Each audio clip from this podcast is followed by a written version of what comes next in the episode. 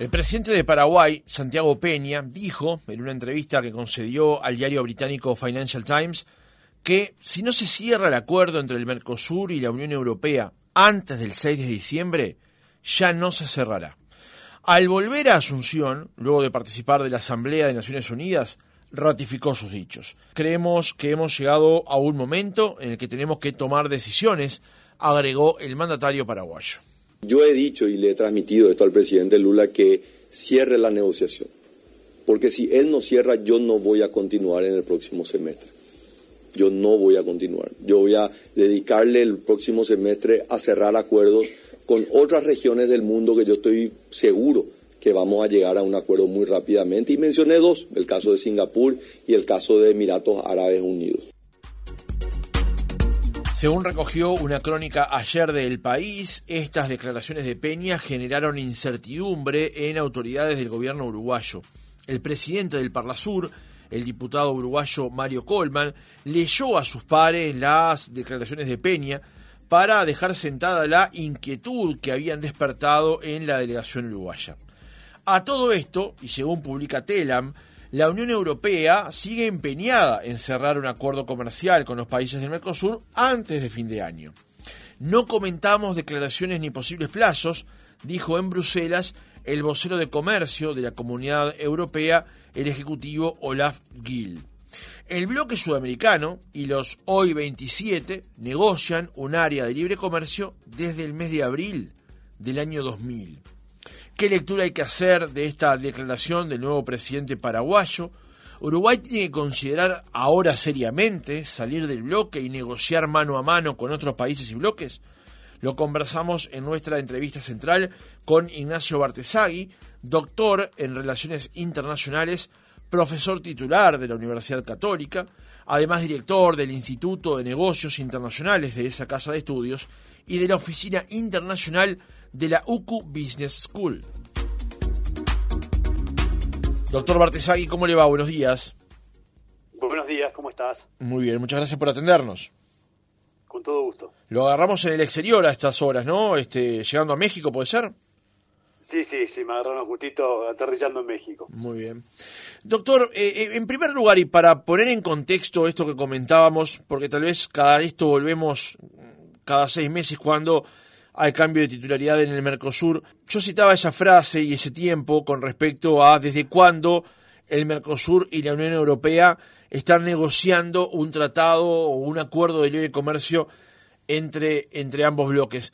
Eh, es difícil hoy explicar que hace más de 20 años venimos negociando, ¿no? Es difícil entenderlo. Sí, eh, técnicamente desde el 2000 em, ahí empezaron las reuniones técnicas, pero antes se firmaron acuerdos marcos en la década del 90 entonces son muchos años de dos bloques que hay que ser muy claros con esto. No quisieron cerrar el acuerdo. La explicación es esa, no, no, no ha habido voluntad política como para superar las diferencias que tienen respecto a la apertura agrícola de un lado e industrial del otro. No, que comentaba que es una, una negociación muy larga y que la explicación por el cual no se ha avanzado es por, falta de voluntad política. Eh, un, bloque protegiendo la agricultura, otro bloque protegiendo la industria, y no han llegado a un acuerdo. En el 2019 sí lograron eh, suscribir un acuerdo, pero cambió el contexto en la Unión Europea por los asuntos ambientales, en particular por la aprobación del Pacto Verde, y eso hizo que la Unión Europea diga, bueno, yo para aprobar este acuerdo necesito eh, que se incorporen compromisos ambientales, y eso ya generó un retraso en la incorporación del acuerdo, se abre nuevamente esa negociación ambiental y ahí es cuando Lula solicita reabrir otros capítulos y es donde empieza el problema de que, bueno, va a ser bastante difícil cerrarlo de aquí a fin de año si no hay enorme dosis de, voluntad política, ¿no?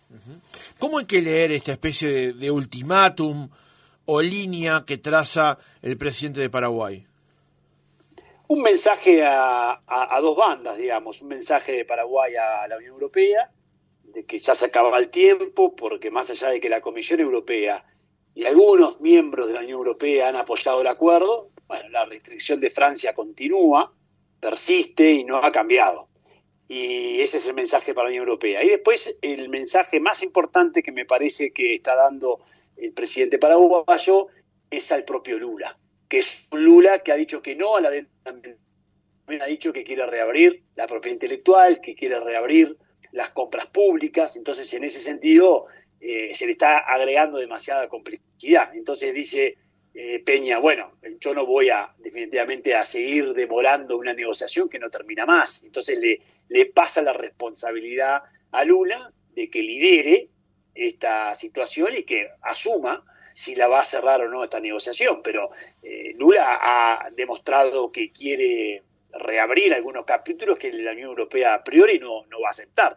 De hecho, el Mercosur no entregó todavía formalmente, sí entregó una nota y entregó un adelanto, pero todavía no entregó la contrapropuesta oficial del Mercosur, sencillamente porque no hay consenso. Entre nosotros no nos pusimos de acuerdo en aceptar si vamos a reabrir las negociaciones en otros capítulos más allá de lo ambiental. Claro.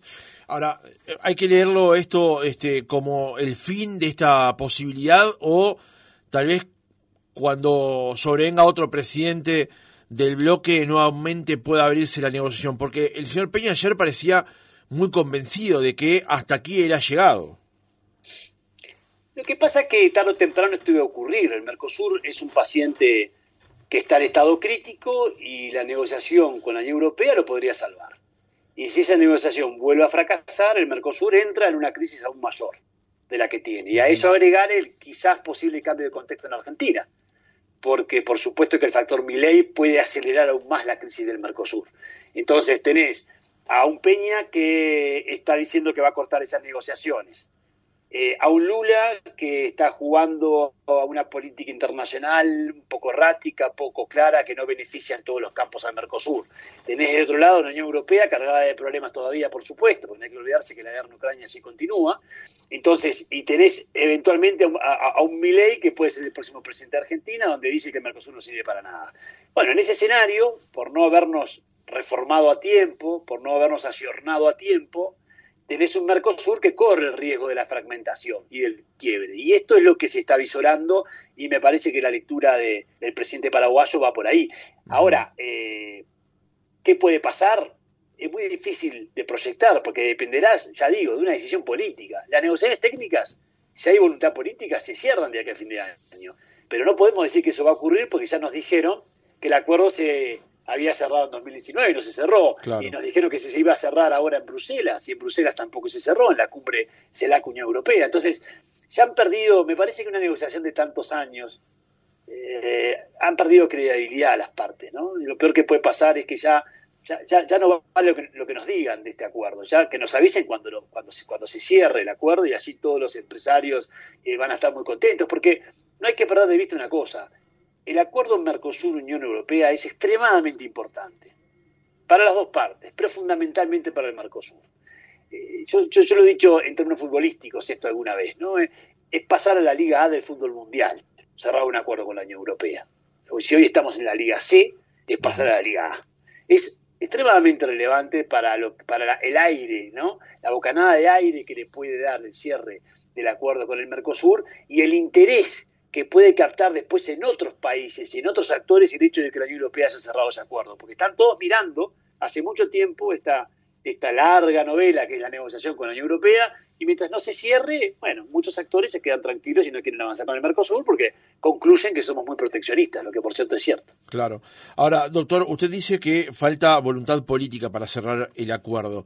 Eh, en este caso, uno, ve que en Europa hay gobiernos de distinto signo ideológico, porque no es lo mismo la Italia de Meloni que la España de Sánchez, pero de todas maneras llegan a acuerdos técnicos, políticos, económicos y comerciales. Ahora, en América tenemos unos problemas de ideológicos similares, tal vez, o posicionamientos ideológicos similares, pero nos cuesta enormemente llegar a los mismos acuerdos. ¿Qué es lo que pasa allí?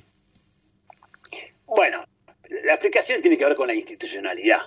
La Unión Europea es una institución fuerte, es un proceso de integración, el más exitoso a nivel mundial, independientemente de los problemas que ha tenido y que todavía tiene, como por ejemplo la crisis migratoria, que, bueno, que es realmente algo, es uno de los puntos más importantes de la agenda de la Unión Europea al día de hoy. Pero la Unión Europea tiene instituciones, tiene supranacionalidad, tiene órganos que toman decisiones por los países. Entonces, No estamos discutiendo cada cuatro o cinco años si un país, si un gobierno cambia y qué pasa con ese gobierno con respecto a la Unión Europea, o no estamos discutiendo si es de izquierda o si es de derecha. Están convencidos que el bloque otorga beneficios para los ciudadanos y para el desarrollo económico. Y eso no estamos convencidos de eso del Mercosur. ¿Por qué? Porque el Mercosur dijo que iba a hacer algo que no es, porque el Mercosur nunca logró, por supuesto, consolidar sus objetivos originarios, porque el Mercosur no le otorga a los ciudadanos eh, esos beneficios de ser parte del Mercosur. Porque los ciudadanos, ¿qué hacen con el Mercosur? Bueno, cada vez que tienen que estar 10 horas para cruzar la frontera para la Argentina, anda a preguntarle a esa persona en ese momento para qué sirve el Mercosur. Entonces, los bloques tienen que ser funcionales a las estrategias de desarrollo de los países y a los beneficios de sus ciudadanos.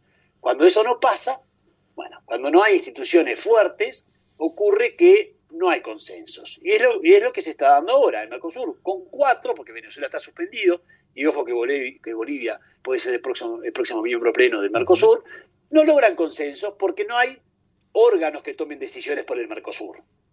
Se sigue priorizando la voluntad nacional en contra de la voluntad regional y del interés comunitario. No hay un interés comunitario en Europa. Entonces, eh, como eso no ha ocurrido y como eso no va a ocurrir, la propuesta de flexibilización de Uruguay o la de modernización tiene mucho lugar, tiene mucho sentido, porque es decir, no, no sigamos diciendo que vamos a hacer lo que no vamos a hacer. Vamos a quedarnos con una de comercio, con algo más flexible, permitamos que nuestros miembros negocien con otros países, hagamos mejoremos el comercio interregional, vamos a eliminar burocracias. Eso es lo que tenemos que trabajar, no pensar en que vamos a hacer Europa, porque evidentemente nunca lo vamos a hacer porque no hay voluntad política para hacerlo. Entonces, la respuesta a, tu buena pregunta es esa, es eh, el hecho de que tenemos muchas instituciones, pero no son lo suficientemente fuertes como para que en ese ámbito se lleguen a consenso, como ocurre con la CELAC, como ha ocurrido con la UNASUR que se quebró, como ha ocurrido con muchos otros procesos de integración. No sirven para llegar a los consensos básicos y eso por supuesto que es parte del problema. Le sumo un ingrediente más a eso último que usted planteaba, doctor, que fue lo que quedó como conclusión principal, por lo menos para quien habla, de la última cumbre del Mercosur en julio de este año, donde el canciller Bustillo declaró que Uruguay sin ninguna duda, tendrá que plantearse en algún momento qué clase de pertenencia al bloque quiere tener a un futuro, porque hoy resulta que para Uruguay sería extremadamente importante firmar el acuerdo del Mercosur con la Unión Europea, pero el Mercosur no lo logra firmar. Ahora Uruguay tampoco lo puede firmar por las de él porque está dentro del Mercosur. ¿Cómo se sigue entonces? Yo estoy de acuerdo con esa declaración del canciller uruguayo, que sé que no es compartida, como, como lo ha dicho públicamente, por el presidente de la República, que por el momento ese camino no lo va a seguir en su gobierno. Sí, sí entiende el presidente que es un debate que se puede dar en la campaña electoral, o que se puede, eso, eso lo, lo, lo plantea, pero no, no, no estamos pensando en que Uruguay esté presentando en este gobierno la posibilidad de salir del Mercosur. Lo que yo creo que sí se debe dar se debe dar con, en la campaña política y se está dando de cierta forma ya con algunos empresarios que han hecho declaraciones en este, este sentido, bueno, demos la discusión. Tenemos que dar la discusión, porque si la agenda externa del Mercosur no avanza, si la estrategia de flexibilización de Uruguay, ya sea con CPTPP, con China, con Turquía, o, los beneficios unilaterales que se puedan obtener con, con Estados Unidos, no avanzan, ¿qué te queda? Y si la razón por la cual no avanzan es porque estás en el Mercosur y nuestras contrapartes entienden que esa es una situación incómoda y delicada para poder avanzar con Uruguay, lo que te queda es discutir tu pertenencia al Mercosur. Para mí es un debate que hay que dar, pero sin sobreexageramientos, hay que dar un debate calmo, con elementos técnicos, y hay que empezar a esta discusión porque no podemos seguir encerrados al mundo, no podemos ir en un bloque donde tenemos los niveles de medidas no arancelarias mayores del planeta, donde nuestro arancel es el doble de la media internacional, porque para un país como Argentina, para un país como Brasil, con mercados internos tan dinámicos y tan grandes, pueden darse el lujo de estar de espaldas al comercio internacional y a las tendencias internacionales en una gran cantidad de sectores. Nosotros no podemos darnos ese lujo. Nosotros somos competitivos en el agro, tenemos competitividad en algunos subsectores de servicios, tenemos algunos nichos también de industria que pueden, que pueden generar nuevas corrientes de internacionalización.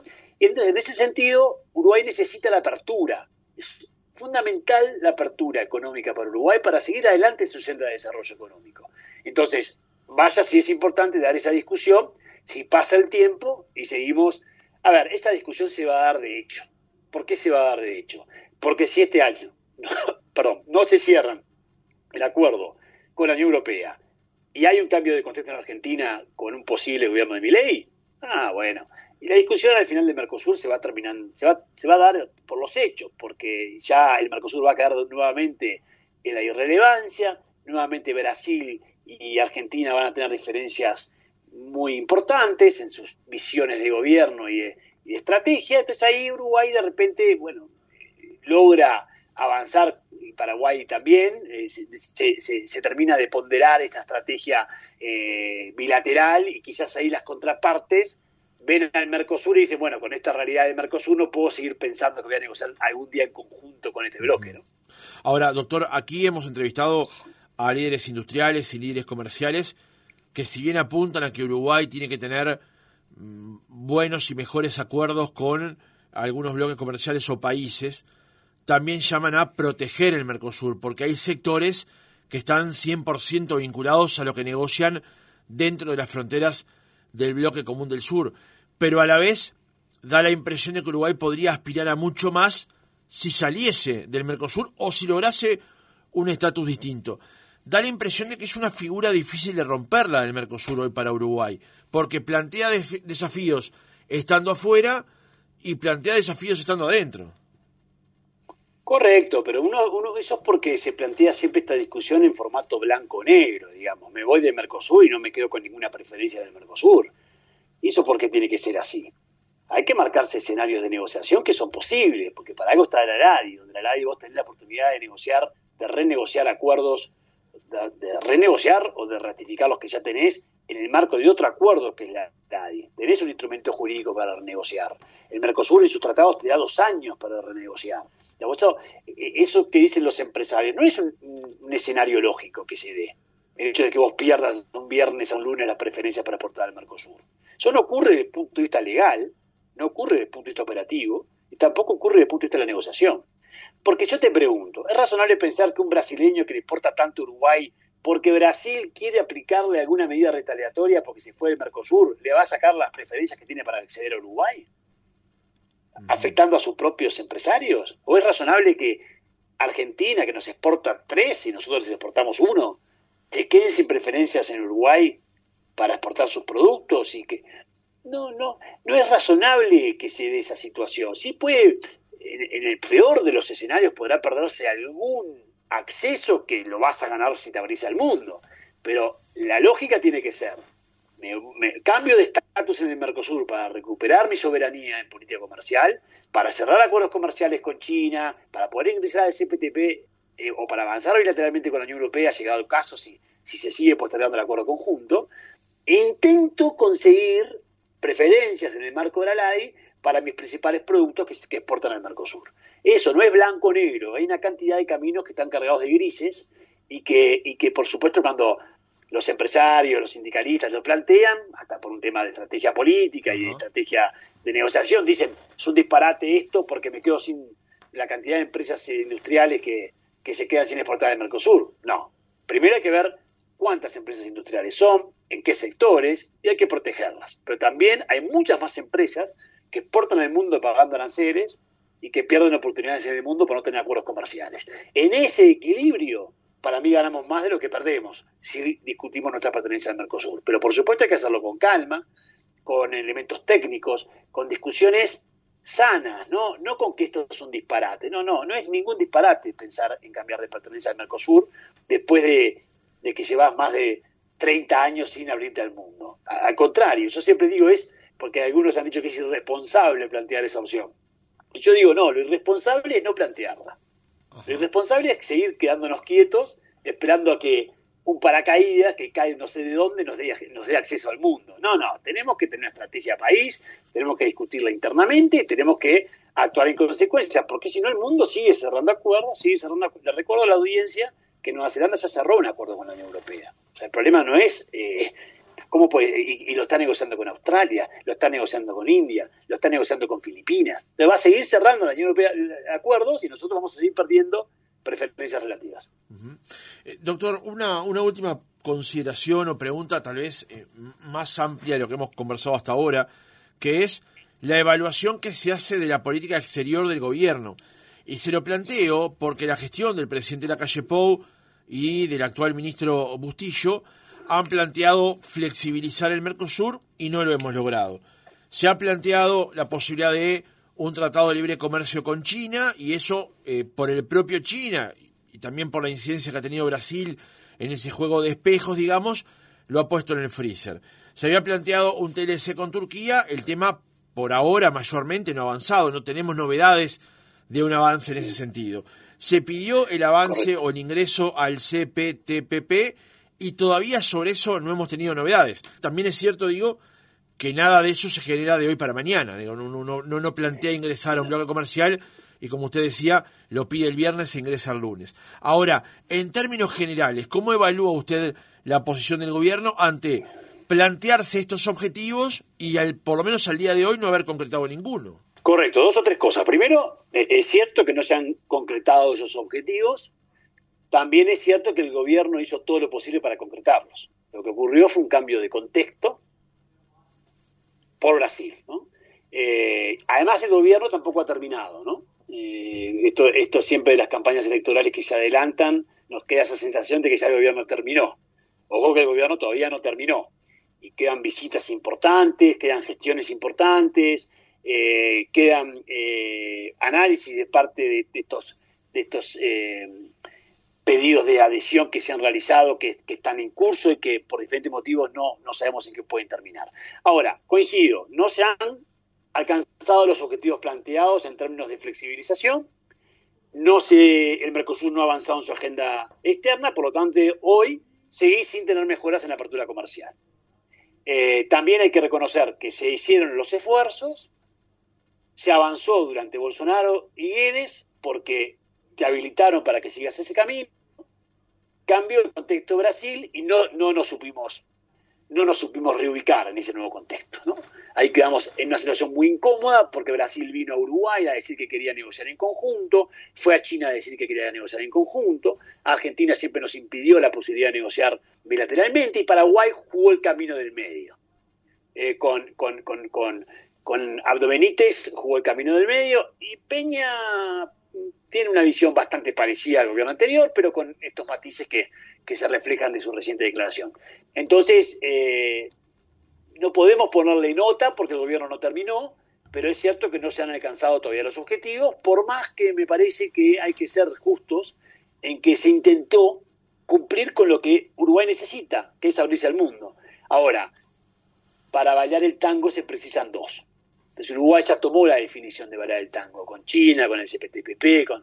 pero bueno, necesitamos que ahora ellos quieran salir a bailar con nosotros y esa, esa decisión de salir a bailar con nosotros para iniciar las negociaciones, que es lo que queremos, implica un muy buen manejo y un, y un estratégico manejo de nuestro gobierno en el Mercosur.